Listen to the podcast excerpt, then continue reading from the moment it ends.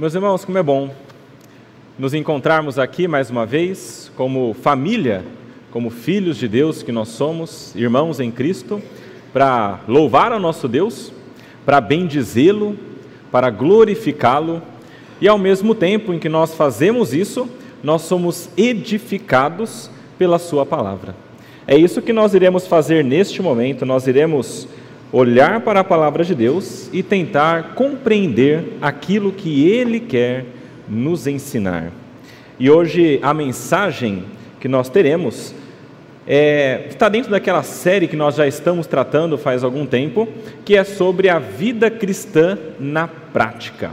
Nós falamos anteriormente sobre os dois textos, os dois textos que nós lidamos já, são textos que falam sobre como que nós devemos agir em meio às provações. O que é que Deus espera de nós? Como que nós devemos viver quando as coisas estão difíceis, quando as coisas estão ruins? E a resposta que nós vimos quando lemos em Tiago é que o cristão, ele precisa ter, por motivo de toda alegria, passar por várias provações, porque quando nós passamos da maneira santa e correta, nós somos edificados, nós mudamos, nós somos transformados e nos tornamos cada vez mais parecidos com Cristo. E a maneira como nós passamos pelas provações é uma demonstração se nós somos de fato ou não de Deus, se nós cremos ou não em Deus. E as pessoas ao redor sempre observam o modo como os cristãos vivem especialmente durante as provações. Agora, uma maneira que às vezes nós pensamos é o seguinte: ok, pastor, então eu devo passar de maneira santa e, e justa durante as provações, mas isso é muito difícil. Tem várias horas que eu quero fazer isso, mas é muito difícil, tão difícil que eu caio, eu peco, eu erro, e então acho que as pessoas ao redor também veem isso e percebem que eu caí, que eu errei, que eu pequei. E aí? O que eu tenho de fazer quando isso acontece? Qual deve ser a minha atitude quando eu caio? É sobre isso que eu queria falar com os irmãos hoje. O nosso texto está lá no Salmo 32, é o que nós iremos ler. Mas antes de lê-lo, eu queria citar uma pequena história que eu vi. Eu não sei se é verdade ou não, mas diz que aconteceu aquele escritor chamado Sir Arthur Conan Doyle, que escreveu o, as obras de Sherlock Holmes, dizem que ele, em determinado momento, ele escreveu 12 telegramas e enviou para 12 amigos dele. E fazendo uma brincadeira. É, dizem que ele gostava de brincar com coisas práticas assim. E então ele enviou os 12 telegramas para cada um dos amigos dizendo o seguinte: corra descobriram tudo. Sem nome, anônimo. E aí, depois dele enviar essa, esses telegramas, querendo brincar com seus amigos, ele ficou surpreso, porque dentro de 24 horas todos tinham corrido e saído da cidade, saído do país.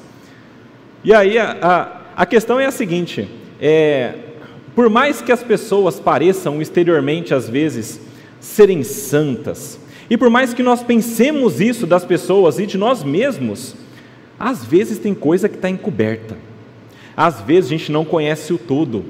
E então, como esse homem fez, apenas uma palavra é suficiente para a pessoa entender. Não, acho que, acho que sabe mesmo, acho que eu realmente estou errado.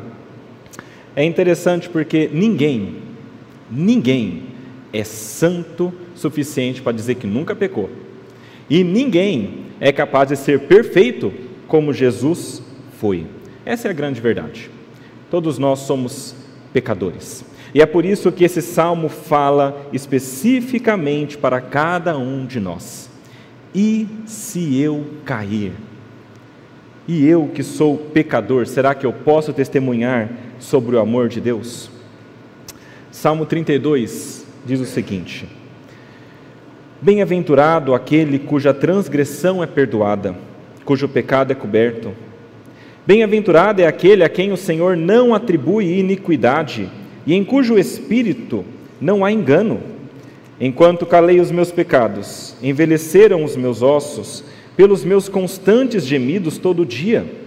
Porque a tua mão pesava dia e noite sobre mim, e o meu vigor secou como no calor do verão. confessei-te o meu pecado, e a minha iniquidade não mais ocultei. Eu disse: Confessarei ao Senhor as minhas transgressões, e tu perdoaste a iniquidade do meu pecado. Sendo assim, todo que é piedoso te fará súplicas em tempo de poder te encontrar. Com efeito, quando transbordarem muitas águas, não o atingirão. Tu és o meu esconderijo, tu me preservas da tribulação e me cercas de alegres cantos de livramento. Eu o instruirei e lhe ensinarei o caminho que você deve seguir. E sob as minhas vistas lhe darei conselho. Não sejam como o cavalo ou a mula, que não têm entendimento, que são dominados com freios e cabrestos. Do contrário, não obedecem a você. Muitos são os sofrimentos do ímpio, mas o que confia no Senhor, a misericórdia o cercará.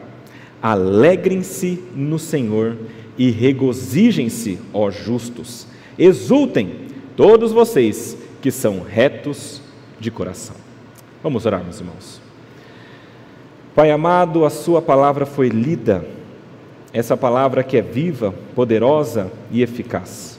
Nós queremos pedir ao Senhor neste momento que o Senhor nos ilumine a mente, dá-nos a graça de compreender aquilo que está escrito Dá-nos a graça de saber como isso se relaciona à nossa vida e fortalece-nos para que nós possamos aplicar isso de maneira plena enquanto nós vivermos.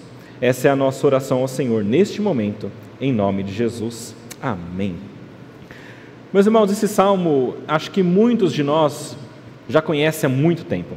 É um salmo que é atribuído a Davi, então a autoria dele geralmente diz que Davi que escreveu, e, e quando a gente olha para esse salmo, a gente tenta encontrar qual que é a ocasião que ele está passando para que ele escrevesse isso aqui. No salmo mesmo não fala, mas muitos estudiosos olham para esse salmo e entendem que quando ele escreveu, ele escreveu passando ou já tinha passado por aquele episódio em que ele peca com aquela mulher Batseba. Vocês conhecem a história lá em 2 Samuel, no capítulo 11 e 12, onde trata sobre isso? A história diz que Davi já era rei e ele estava vencendo as guerras, cada vez mais vitorioso, cada vez mais conhecido, cada vez mais admirado. E então, em um momento determinado, quando o povo estava na guerra, guerreando com os Amonitas, todo o exército lá, diz a palavra de Deus que foram todos, mas Davi tinha ficado. Davi havia ficado no seu palácio, no seu, no seu reino, desfrutando de um descanso. Inclusive, quando nós lemos lá em 2 Samuel, diz que estava passeando pelo palácio. Então, o povo guerreando e o rei passeando pelo palácio. E enquanto ele passeia, diz a palavra de Deus que ele olha e ele vê uma mulher tomando banho. E quando isso acontece, aparentemente os olhos dele cresceram ele olhou para aquela mulher que ele achou muito bonita e então o desejo do coração dele dominou. E ele disse: Eu quero. Ele falou para o servo dele: Vai, busca aquela mulher para mim. O servo foi, trouxe Batseba até ele. Eu não sei como é que foi ali a conversa dos dois, se houve algum tipo de a utilização da autoridade como rei, ou se ele tentou galanteá-la de alguma maneira, mas o fato é que Batseba e Davi dormiram juntos. Davi possuiu Batseba, e isso foi um pecado terrível. Terrível porque Batseba não era uma mulher solteira, ela era uma mulher casada. Terrível porque eles não haviam feito nenhum compromisso.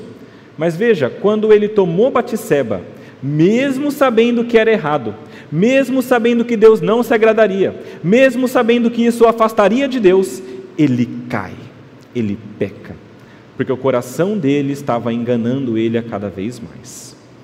Talvez o pensamento de que ele era o grande rei Davi, que ele poderia todas as coisas, que ele estava ganhando as guerras, talvez isso tenha subido um pouco a mente dele e então ele fez o que fez. Diz a palavra que depois que ele possuiu Batseba, que era casada, e o marido estava na guerra, ela engravidou. E quando ela engravida, ela fala para ele: Olha, Davi, eu engravidei. E aí, aquilo que era para ser apenas um caso, que era para ser escondido, se torna uma coisa maior. E Davi, na sua, no seu desespero para esconder, ele faz várias coisas. Ele não queria que ninguém descobrisse isso.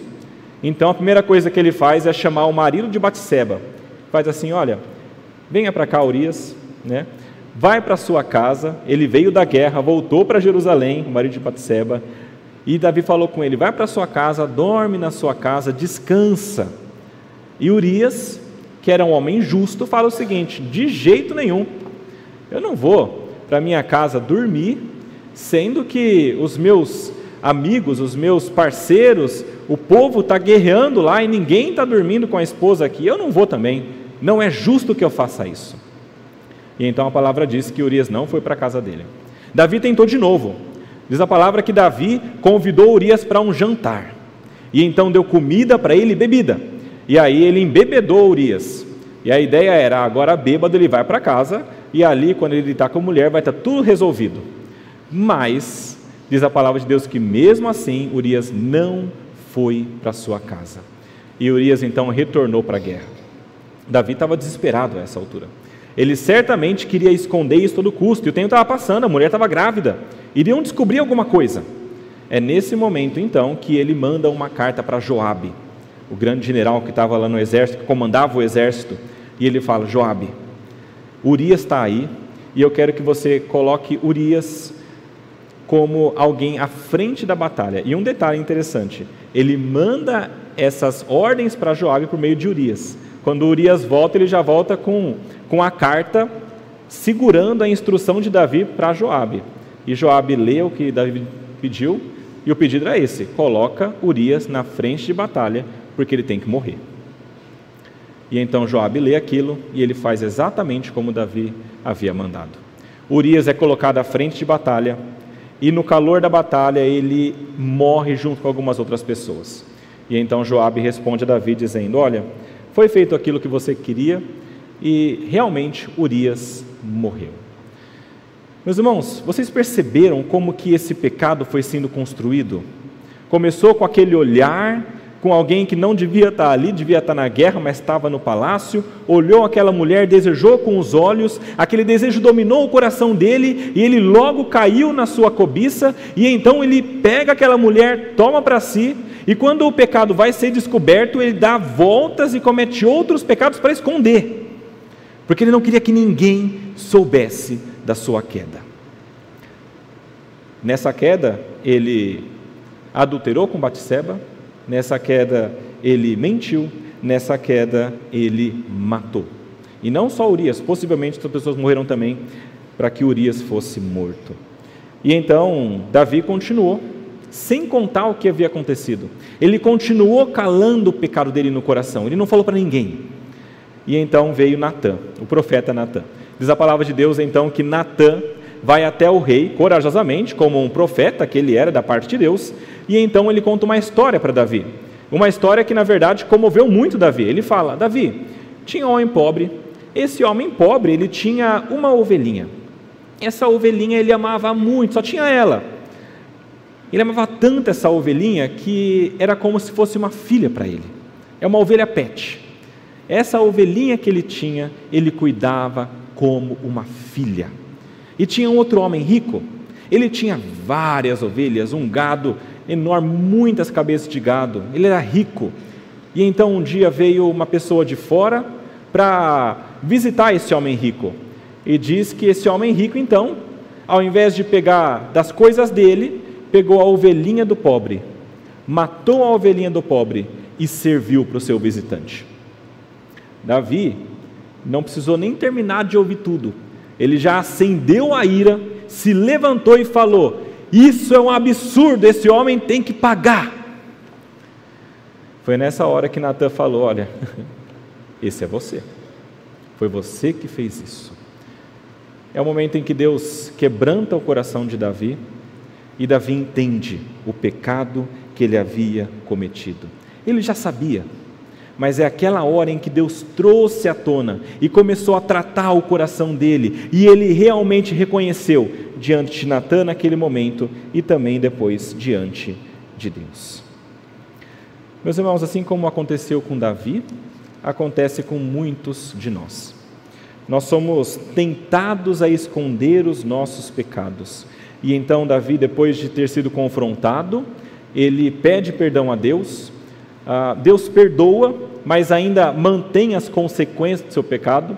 Então, o filho que ele teria com Batseba morre, e é interessante porque esse filho tinha nascido já, então ele ficou calado por mais de nove meses, um grande período sem falar para ninguém que ele havia pecado. E ele escreve dois salmos. O Salmo 51 vocês já conhecem, que já foi pregado aqui, inclusive, o pastor Daniel pregou sobre esse salmo, e também, possivelmente, ele escreveu o Salmo 32. E o Salmo 32 ele escreveu depois de ter escrito o Salmo 51. Porque o Salmo 32 fala sobre o perdão, mas não tanto Davi pedindo perdão a Deus, mas é mais um louvor de agradecimento a Deus pelo perdão que ele tinha recebido. O Salmo 32 é isso, é um homem louvando a Deus pelo perdão que ele recebeu. E vendo este salmo, eu queria que nós aprendêssemos algumas coisas, algumas verdades sobre o nosso relacionamento com Deus. São três verdades principais. A primeira delas, que eu queria que nós aprendêssemos aqui, é que a verdadeira felicidade é estar bem com Deus. Versículos 1 e 2 falam que são, que é, são que é bem-aventurado aquele cuja transgressão é perdoada, cujo pecado é coberto. Bem-aventurado é aquele que o Senhor não atribui iniquidade, em cujo espírito não há engano. Meus irmãos, bem-aventurado vocês já conhecem, a palavra que significa feliz ou muito feliz, ou que tem várias felicidades, alguma pessoa que tem algum tipo de característica específica. A gente só vê essa palavrinha que está aqui usada antes deste momento, lá no Salmo 1 naquele texto que vocês conhecem: Bem-aventurado aquele homem que não anda, não senta, não se detém com os pecadores, com os ímpios, com os escarnecedores. É aquela pessoa que não faz e não vive dessa maneira. Essa pessoa é muito bem-aventurada, a pessoa que medita dia e noite na palavra de Deus. A gente conhece o Salmo primeiro. É sobre isso que ele fala. Bem-aventurado essa pessoa.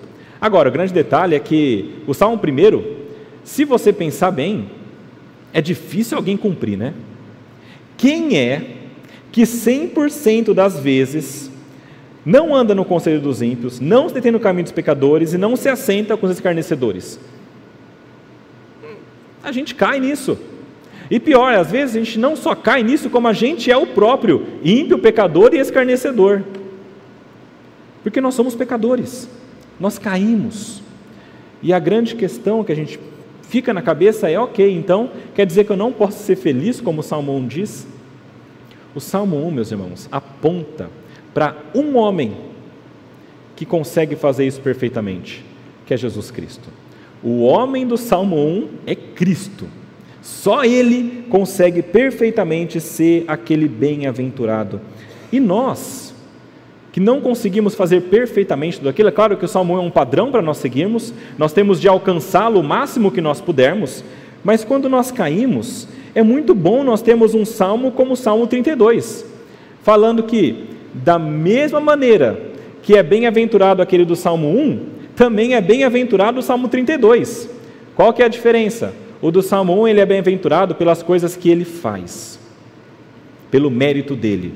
No Salmo 32 é bem-aventurado aquela pessoa que é perdoada por Deus. Ele fez errado, ele caiu, mas ele ainda assim pode ser bem-aventurado.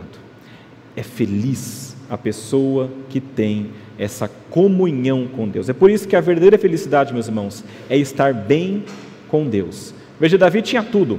Ele era rei, ele era rico, ele tinha força, ele tinha status, ele tinha tudo o que ele queria ter. Ele era o maior de Israel. Mas ainda assim, quando ele estava sem Deus, ele era triste. Ele tinha tudo, mas era triste, porque ele estava com a comunhão quebrada com Deus. E meus irmãos, é isso que o pecado faz. O pecado nos afasta de Deus. Isso acontece desde o Éden. Deus falou para Adão e Eva: Olha, vocês podem comer de tudo aqui, tudo que está no jardim, mas não come daquele fruto, só um, só um fruto. E Adão e Eva foram lá e comeram. em desobediência, em rebelião a Deus. Quando eles fazem isso, a palavra disse, diz que Deus os amaldiçoa. A palavra diz que se eles fizessem isso, eles iriam morrer. E eles de fato morrem, morrem espiritualmente. Eles são separados de Deus. É por isso que Deus tira eles do jardim do Éden e coloca para fora. Eles perdem a comunhão que eles tinham diária com Deus. Meus irmãos, Adão e Eva, eles, eles andavam com Deus na viração do dia, eles conversavam com Deus, e eles perderam isso por causa de um fruto, por causa da desobediência que eles tiveram diante de Deus. E, meus irmãos, essa separação é aquilo que traz tristeza para nós que somos seres humanos. No Salmo 16 é bem interessante porque no versículo 11 fala assim: Tu me farás ver os caminhos de vida, na tua presença há plenitude de alegria, à tua direita há delícias perpetuamente. A alegria verdadeira só existe ao lado de Deus. Adão e Eva, Davi, e muitas vezes nós, quando pecamos, nós temos essa comunhão quebrada. Porque a palavra de Deus diz que diante de Deus não subsiste o pecado. No Salmo capítulo, no Salmo 5, versículo 4 fala justamente isso. Com Deus não existe ou não subsiste o mal. Meus irmãos, tudo isso eu estou trazendo para que nós compreendamos de uma vez por todas que o pecado é algo terrível, que nos afasta de Deus e que traz tristeza e que traz destruição. A gente não pode esperar ser feliz se nós estivermos em pecado, separados de Deus por conta desse pecado. É só a gente trazer para os nossos relacionamentos humanos. Pensa o seguinte: você já teve algum relacionamento que foi quebrado por conta de algo que você fez? Se você já passou por essa experiência, você sabe como que é o relacionamento quebrado por causa de uma ofensa que foi feita a outra pessoa. E se você talvez foi a parte ofendida, você sabe muito bem qual é o problema aqui. Alguma coisa foi feita que te ofendeu e isso quebra o relacionamento. E meus irmãos, se isso acontece entre nós que somos humanos e pecadores, isso acontece com Deus que é santo e perfeito. Ele é santo e perfeito. E então os filhos dele, aquelas pessoas que ele criou, que ele dá graça, que ele abençoa, que ele tem misericórdia, chegam até ele, pecam diante dele.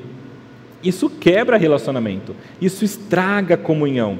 E quando isso estraga comunhão, às vezes o relacionamento tem dificuldade para retornar aquilo que ele era. Meus irmãos, quando Davi pecou, ele pecou de uma maneira tremenda contra Deus, e nós fazemos isso também. É interessante que, inclusive, aqui no texto que a gente leu, logo no começo ele fala sobre o pecado de três maneiras. Veja lá no versículo 1 e 2. Ele fala que o pecado que ele cometeu, ele usa três palavrinhas aqui. Uma delas é transgressão, a outra é o pecado e a outra é iniquidade. Essas três palavrinhas são usadas por Davi aqui para tentar trazer para nós a extensão do pecado que ele cometeu. Transgressão, elas são sinônimas, tá? Elas falam sobre o pecado, sobre você ir contra Deus, mas cada uma delas tem uma, tem uma nuance diferente. Transgressão, por exemplo, é um tipo de rebelião. É o que nós fazemos contra Deus, mesmo nós sabendo que está errado, mesmo sabendo que isso vai contra Ele. É uma rebelião contra Deus. A palavrinha pecado está ligado mais ao ato de você errar mesmo, né?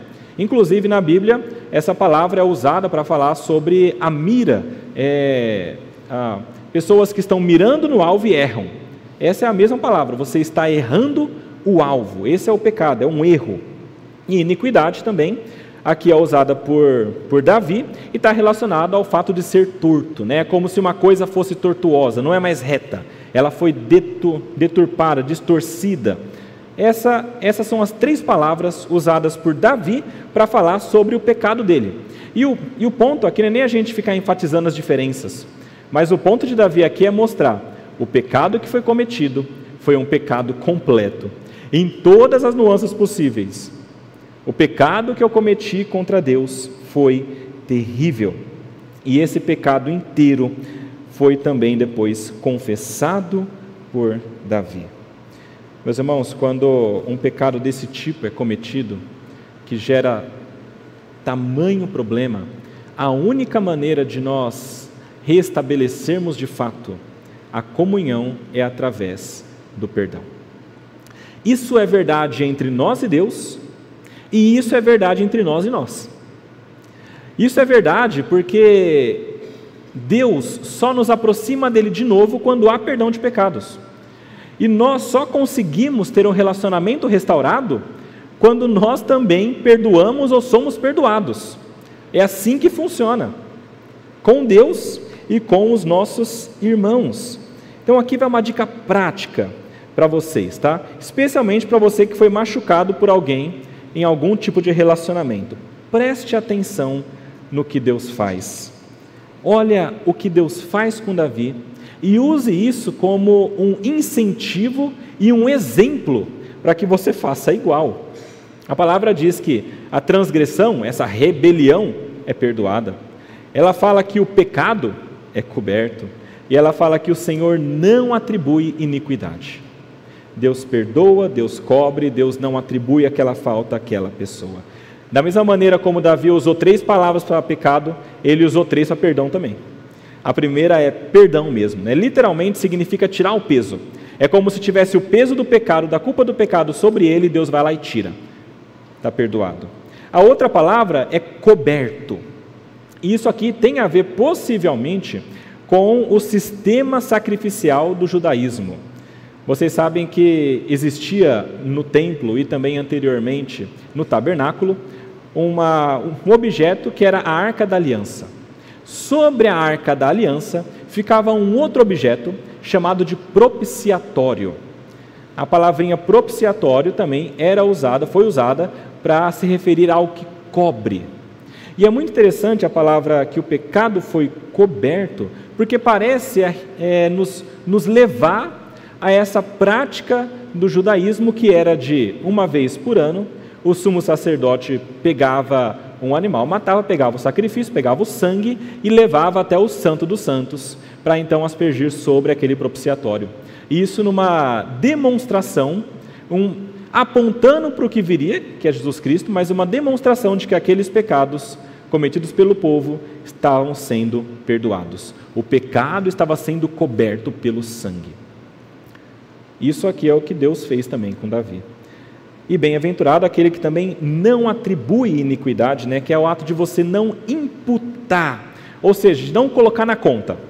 Davi era culpado? Era. Ele pecou? Pecou. Mas Deus tirou da conta dele, não está mais na sua conta, não tem que pagar mais.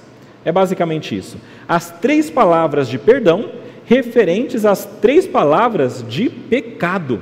É uma demonstração, é assim: do mesmo modo que o pecado foi grande, o perdão foi grande também. O mesmo modo que o pecado foi terrível, o perdão foi maravilhoso. É como Paulo falou: aonde abundou o pecado, superabundou a graça. Meus irmãos, Deus é bom demais. E eu não tenho que fazer muito esforço aqui, meus irmãos, para perceber que isso aqui está apontando para Jesus, né? A gente não tem que fazer muito esforço para entender que aquele sangue que cobre não é apenas um sangue de animais, mas está apontando para o que Jesus fez na cruz. Quando Cristo Jesus morre naquela cruz, o sangue dele é derramado. Este sangue de Cristo é capaz de cobrir todo e qualquer pecado. E é exatamente isso que Deus faz conosco. E é interessante falar sobre Paulo aqui, porque um dos assuntos principais de Paulo é justificação. O que é justificação? É o ato de Deus, mesmo que nós tenhamos o pecado à nossa conta, ele vai lá e tira da conta. Ele está justificando, fazendo justo. E é exatamente isso que o Salmo fala. É por isso que lá em Romanos 4, vá lá para Romanos 4 para você perceber isso. Nos versículos 1 até o versículo 8, Paulo fala sobre a justificação pela fé. E no argumento de Paulo, ele vai falando que Abraão foi justificado, mas não por tudo que ele fez, mas ele foi justificado pela fé, porque ele creu em Deus. E o argumento de Paulo é o seguinte: olha, se Abraão foi justificado, se ele recebeu isso com uma graça, se, se Deus aqui é, não atribuiu, não imputou sobre ele o pecado, se Deus está imputando a ele a justificação, significa que não é uma coisa que ele conquistou, é uma coisa que ele ganhou. E o argumento de Paulo é assim: aquele que trabalha, ele recebe o salário por justiça, porque ele trabalhou, ele merece. No caso de Abraão é diferente. Não é porque ele trabalhou que ele está ganhando a justificação. Ele está recebendo isso pela graça e pela fé em Cristo Jesus. E a fé dele, dada por Deus, é aquilo que está trazendo o perdão de pecados, trazendo a salvação para ele. E é interessante Romanos 4, porque lá no versículo 7, Paulo cita esse salmo. Ele cita e ele cita exatamente as palavras que se encontram no salmo. No salmo, pelo menos na Septuaginta, que é a tradução grega. Lá ele diz: Davi disse: Bem-aventurados aqueles cujas transgressões são perdoadas, cujos pecados são cobertos. Bem-aventurado aquele a quem o Senhor jamais atribui pecado. Ele está usando esse texto, Salmo 32, para embasar o seu argumento lá em Romanos 4. Ou seja, o Salmo 32 está falando sim sobre justificação, sobre o pecado que é perdoado e sobre a conta que não é cobrada por Deus, porque Ele não está atribuindo o pecado a essas pessoas. E algo interessante aqui, meus irmãos, é que lá Paulo não cita a última frase do versículo 2. A última frase do versículo 2 é: Em cujo espírito não há engano. E eu acho interessante isso porque parece que realmente, no Salmo, aqui é onde o foco começa a mudar. O foco inicial estava no que Deus fez por Davi, e agora, a partir do, vers... do finalzinho do versículo 2, o salmista começa a apontar para o que Davi estava fazendo, é claro que Deus o capacitava, mas para o que ele fez para ter este perdão de pecados. E então ele fala que é bem-aventurado o homem em cujo espírito não há engano. Em algumas, em algumas traduções, a palavra é não há dolo. Tradução que eu acho que faz mais sentido aqui é o engano. Porque aqui ele começa a falar sobre você esconder o pecado. O que, que é você esconder o pecado? É você enganar o seu coração e tentar enganar a Deus. É você tentar criar histórias que justifiquem o seu pecado, para que você não tenha de reconhecer diante de Deus. Esse é o engano. Essa é a maquinação humana, tentando esconder de Deus as coisas que nós cometemos. E meus irmãos, o maior engano nisso aqui é a gente achar que a gente engana Deus, né? Achar que engana Deus é uma coisa ridícula, porque Ele conhece o teu coração, Ele sabe quem você é e Ele conhece todas as coisas. Quando Ele fala para que nós confessemos a Ele, não é para que Ele fique sabendo, mas Ele quer que você tenha coragem de reconhecer que pecou e seja humilde o suficiente para isso. É mais ou menos como um pai faz com o filho. O pai já sabe, o filho fez aquilo lá, ele já sabe mas ele começa a jogar um verde. Onde é que você estava sexta? Né? Aí o filho, ah, eu estava na casa de um amigo, pai. Né? Mas quem que estava lá? Pessoas a gente conhece? Claro, todo mundo da igreja, pai. Né? E aí vai a história, o pai já sabe, porque já contaram para ele. O filho fez muita coisa errada, mas o que ele quer é que o filho diga. Deus faz isso várias vezes. Deus faz isso com Adão e Eva, quando procura Adão e Eva, fala: Onde vocês estão? Deus sabe onde eles estavam. É uma chance para que eles reconheçam. Deus faz isso com Caim. Quando fala com Caim: Caim, o que aconteceu? Cadê seu irmão? Ele já sabia, Caim tinha matado Abel. Mas Caim nega: Eu? Eu agora cuido do meu irmão? Jamais. Ele faz isso, por exemplo, com Ananias e Safira, Novo Testamento, lembram?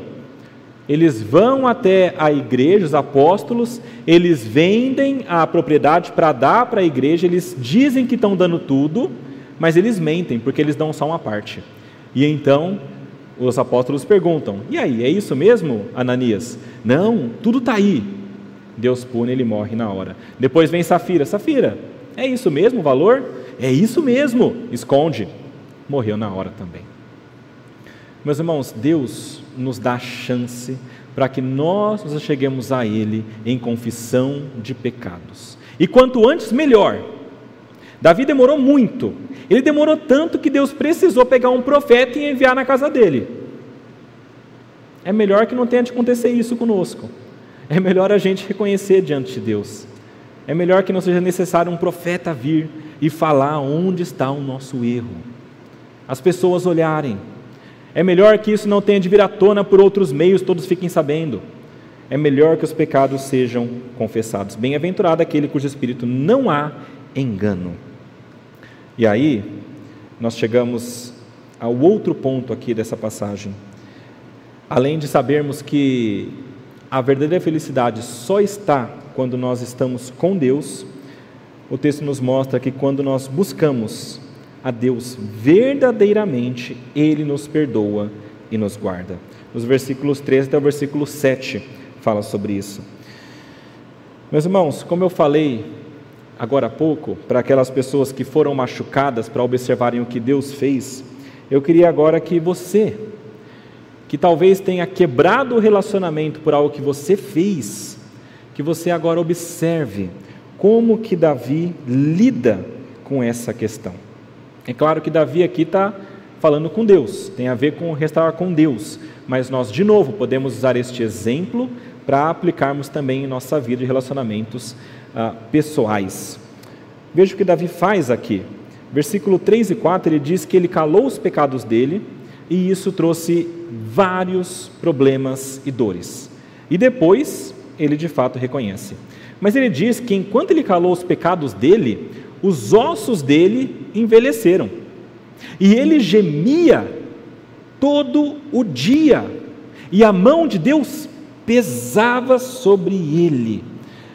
Meus irmãos, é difícil saber exatamente o que ele estava sentindo. Cada um tem uma experiência com relação a isso. Mas as palavras que ele usou para se aproximar do que ele estava sentindo são palavras pesadas. Certamente não era uma coisa fácil de se sentir. Os ossos envelhecendo. É a mesma coisa que ele falou no Salmo 31 já e no Salmo 6. Ele fala sobre os ossos abalados, sobre os ossos que estão se consumindo. É uma figura de linguagem para demonstrar que ele está internamente com tanta agonia, se corroendo tanto que isso está extrapolando o seu interior e passando para o exterior. O que significa isso? Hoje, as pessoas chamam de somatização. As pessoas chamam isso de doenças psicossomáticas. O que, que é isso? É quando alguma coisa do seu interior, imaterial, do seu coração, não é do seu corpo, é lá dentro, da sua alma. Quando essa coisa que está tão difícil lá dentro, ela começa a extrapolar e ela começa a trazer problemas também para o corpo. Parece que é isso que ele está sentindo aqui.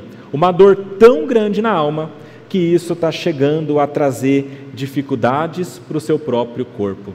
Talvez ele não consiga ter a mesma disposição de fazer as coisas como antes. Talvez ele sinta uma, um desânimo, uma fraqueza para fazer as coisas. Talvez até dores. Tudo isso é possível. O fato é, os ossos envelheceram. Ele estava se sentindo como se fosse um idoso por dentro. Essa é a ideia. E diz que ele gemia o dia todo, né? Aqui é, é assim, é o tempo todo. Não havia um momento em que ele não gemia. Essa é a ideia. E gemer aqui, meus irmãos, a palavra no hebraico, ela é usada também para se referir ao rugido de um leão.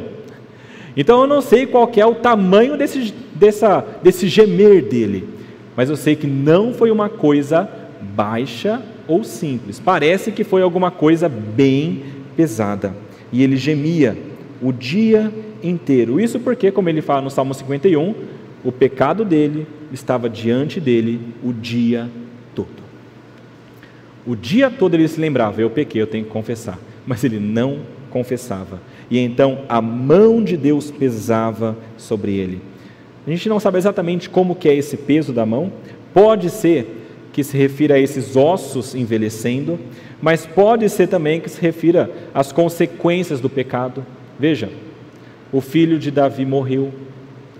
A espada ficou na casa dele, ou seja, houve guerra e discussão e problemas dentro da casa dele durante muitos anos. Tudo isso foram consequências do pecado dele que continuaram. Talvez seja a mão pesando. Houve sofrimentos internos e houve sofrimentos externos. E muitas vezes, conosco também pode acontecer isso. Pode ser que Deus pese a mão sobre nós quando nós pecamos. E o pesar da mão de Deus, muitas vezes, começa com um, um, incômodo no nosso coração, muitas vezes é uma coisa que vai crescendo dentro de nós, mas quando talvez não é suficiente só fazer isso, Deus começa a fazer coisas ao redor. E Deus começa a fazer algumas coisas que doem, que machucam, para que nós entendamos, estamos em pecado diante de Deus. Deus pesava a mão sobre aquele homem e ele fala que ele perdeu o vigor. É muito interessante aqui o modo como ele coloca isso, porque ele fala que é, é como se ele não tivesse mais força. Ah, no hebraico, a ideia é como se fosse uma planta no deserto em que o calor está evaporando ou levando embora toda a força e a água daquela planta. Ela está murchando. Essa é a ideia. E aqui parece que está acontecendo isso. E se você já pegou uma planta que está seca na mão, você sabe o quão frágil ela é. Você pega e ela começa a esfacelar na mão. Parece que é mais ou menos assim que estava a alma de Davi, esfacelando, sendo destruída por dentro. O vigor dele já havia ido embora e ele agora fraco. Meus irmãos, isso aconteceu com Davi e acontece com tantas pessoas que fogem de Deus na hora em que deveriam se aproximar de Deus. E durante muito tempo. Há pessoas que guardam pecados durante anos. Há pessoas que guardam mágoas durante anos. E eu vou dizer uma coisa para você: quem guarda mágoa quer dizer que não perdoou. E não perdoar é pecado. E se você guarda isso dentro de você durante anos, anote minhas palavras: isso está destruindo você. E vai destruir, até que você reconheça diante de Deus e tome passos efetivos para que isso não mais aconteça. Então, eu gostaria de parar um pouquinho aqui para que você refletisse nisso. Existe alguma coisa que você está escondendo de Deus? Existe algum pecado que você luta para não vir à tona, até nas suas orações? Enquanto você ora, você fala com Deus de maneira genérica: Pai, perdoa os meus pecados. E quando vem aquele pecado específico, você não, fica, fica de ladinho. Existe algo no seu coração, algum pecado que você precisa admitir ao Senhor? Se existe, você precisa imediatamente, o quanto antes, pedir perdão e confessar a Deus. Davi demorou bastante tempo, sofreu muito e precisou de um profeta para ir até ele. Mas finalmente ele tomou uma decisão. Versículo 5 fala: Confessei-te o meu pecado e a minha iniquidade não mais ocultei. Eu disse: Confessarei ao Senhor as minhas transgressões e tu perdoaste a iniquidade do meu pecado. Três pontos interessantes aqui, meus irmãos. Primeiro, nesse versículo, mostra para nós que o pecado deve ser confessado por inteiro. Né? Não é, é, é, nós temos de ser como um livro aberto para Deus. Parece que é isso, porque ele fala aqui, ele confessou o pecado, e ele usa três palavrinhas de novo: pecado, iniquidade, transgressões.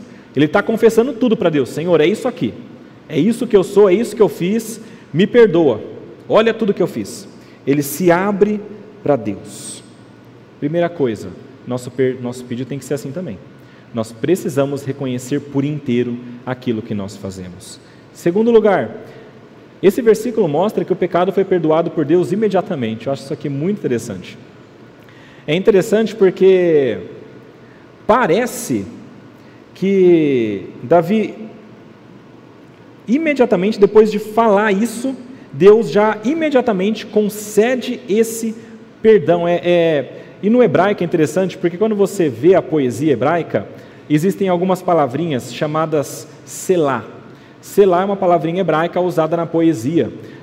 Existe algum debate sobre para que significa isso, para que, para que serve, mas muitos concordam que é para dar uma pausa. É uma pausa ou na música, ou uma crescente pausa, talvez até para refletir sobre isso. E houve pausas aqui no texto. Mas é interessante porque no versículo 5 é imediatamente, não tem pausa nenhuma. No versículo 5 é uma tacada só, ele confessa o pecado e já é perdoado. Imediatamente, não tem nada no meio. E isso lembra o texto que a gente leu na liturgia. É João falando: se confessarmos os nossos pecados, Ele é fiel e justo para nos perdoar os pecados e nos purificar de toda a injustiça. Deus perdoa e perdoa imediatamente. E veja, de novo, você que está segurando mágoa de alguém, Deus perdoa e perdoa imediatamente. Lembre-se disso. Terceira coisa que esse versículo ensina é que o importante é a disposição para pedir perdão. E eu acho, de novo, muito interessante, porque, não sei se você notou, mas no versículo 5 ele não está pedindo perdão. Ele fala que ele decidiu pedir perdão. Ah, no versículo 5 ele fala que ele confessou, mas depois ele mostra o intento dele, que é, o, que é a frase separada. Ele disse: Confessarei ao Senhor as minhas transgressões.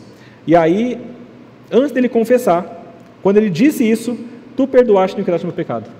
Parece que é o desejo dele já, já é suficiente. É claro que isso leva ao pedido de perdão, mas o que Deus quer é que nós tenhamos a disposição de nos abrirmos plenamente diante dele e pedirmos perdão pelos nossos pecados, sem ocultar nada. E então Deus nos perdoa. Significa também que se você pedir perdão a Deus de maneira mecânica, sem disposição e sem o desejo, também não significa nada. Deus não quer um ato externo de pedido de perdão. E de novo, traga para a sua vida. Se você já foi machucado por alguém e essa pessoa te pediu perdão de maneira mecânica, parece que não vale nada. Porque parece que não tem o desejo. É necessário que nós tenhamos a disposição e desejo de pedir perdão a Deus de maneira plena. E então, quando isso acontece, Deus perdoa os pecados e também guarda os seus filhos. Versículos 6 e 7 mostra isso. E aí é Davi já está chamando as pessoas para fazer isso também. Sendo assim, todo o que é piedoso te fará súplicas. Ele está é, é, o verbo aqui é a ideia de que façamos súplicas a Deus. Vocês que são piedosos, façamos súplicas junto comigo, em tempo de poder encontrar a Deus. É um chamado para aquelas pessoas que são crentes, para que orem ao Senhor em tempo de poder encontrá-lo. Meus irmãos, Deus tem um prazo. Deus tem um prazo para ser encontrado. E o prazo pode parecer longo, mas quando ele acaba, ele acaba. O prazo, Isaías fala para nós buscarmos ao Senhor enquanto ele pode ser encontrado invoquemo-nos enquanto Ele está perto. Esse prazo, nós cremos que é enquanto nós estamos vivos aqui. Durante esse período, a gente ainda pode se voltar a Deus. Mas quando isso acabar, ali acabou. Pode ser que acabe antes ainda, pode ser que Cristo volte antes. E então também acabou o período. E pode ser que Deus, na sua soberania, feche as portas. Tem um, um versículo que eu acho, ao mesmo tempo que ele é impressionante, ele também é, ele nos leva um pouco ao temor, porque ele fala assim: aquela pessoa que é muitas vezes exortada e permanece no pecado, ela será quebrantada de uma vez sem que haja cura. Eu não sei como é que isso acontece e eu não quero saber. Eu quero ficar longe disso. É por isso que a instrução é: busque ao Senhor hoje, enquanto você pode encontrá-lo. Enquanto Ele está falando com você, busque a este Senhor, peça perdão pelos seus pecados, reconheça as suas falhas. Essas pessoas que, buscarem ao Senhor, dessa maneira vão ser guardadas E é interessante porque a mesma mão que pesa, quando estão em pecados, é a mesma mão que também sustenta e guarda. É Deus. Ele pesa porque Ele é um Pai amoroso e quer que você volte para Ele. E Ele guarda quando você está com Ele. A palavra diz: Com efeito, quando transbordarem muitas águas, não atingirão. Tu és o meu esconderijo, tu me preservas da tribulação e me cercas de alegres cantos de livramento. Ele fala sobre as muitas águas, tem várias interpretações possíveis aqui, mas é possível que se refira às aflições e tribulações da vida.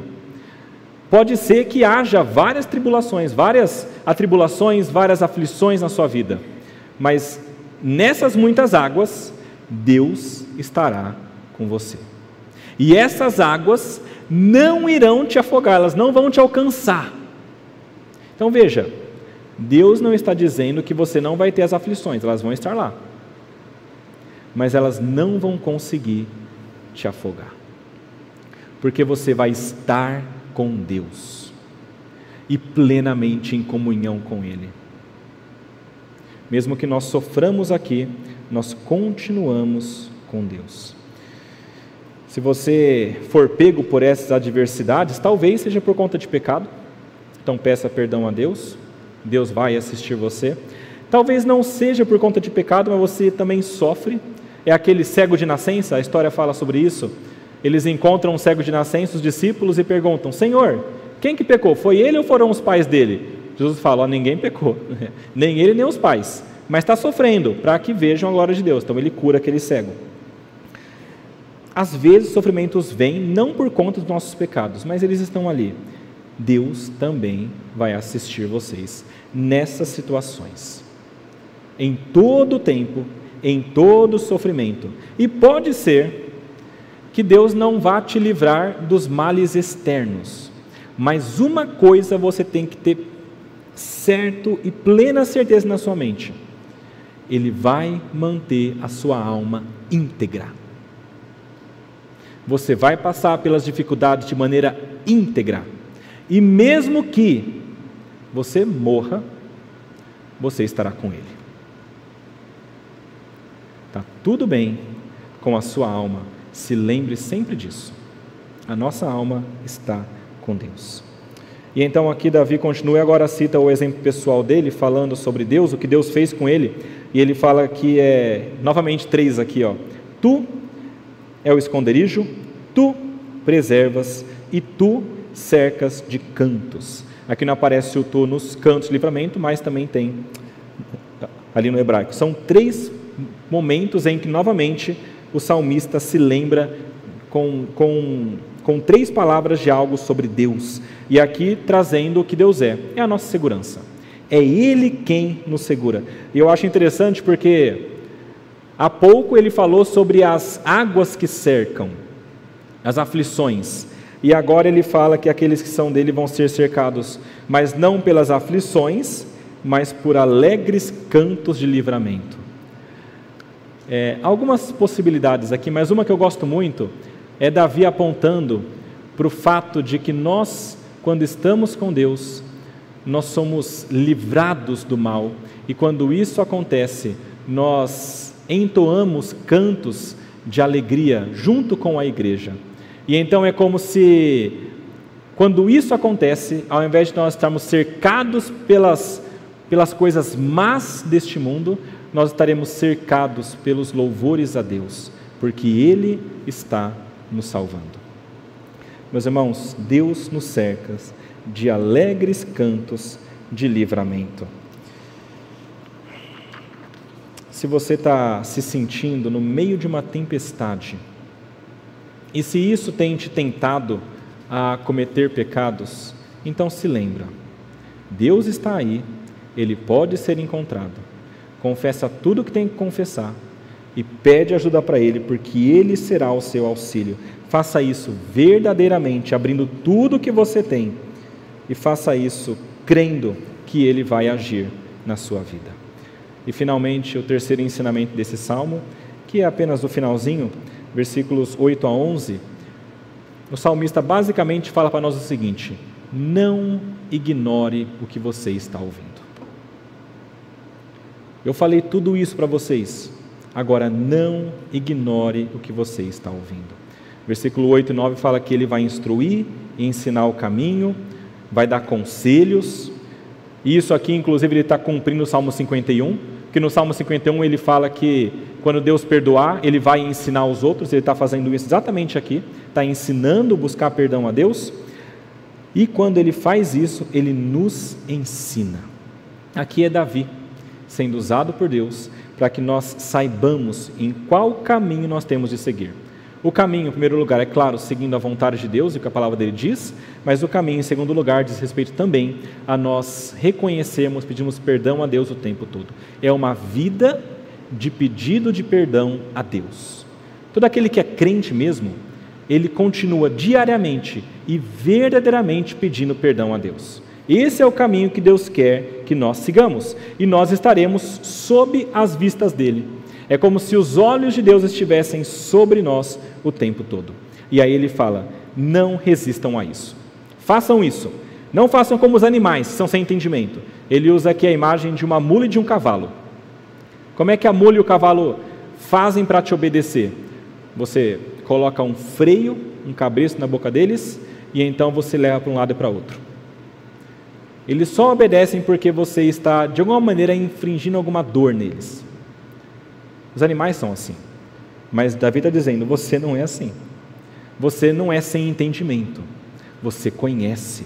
Deus está te ensinando. Então obedeça. Reconheça diante de Deus os seus pecados. Peça perdão e restaure esse relacionamento com Deus. Versículo 10 fala que muitos sofrimentos o ímpio vai sofrer, mas aquele que confia no Senhor, a misericórdia vai cercá-lo. Aquele que não segue essas coisas, não pede perdão, continua no erro, vai sofrer muita coisa. Mas aquele que confia no Senhor vai ser cercado pela misericórdia dele. E então, versículo 11, nós temos a resposta que Deus quer de nós.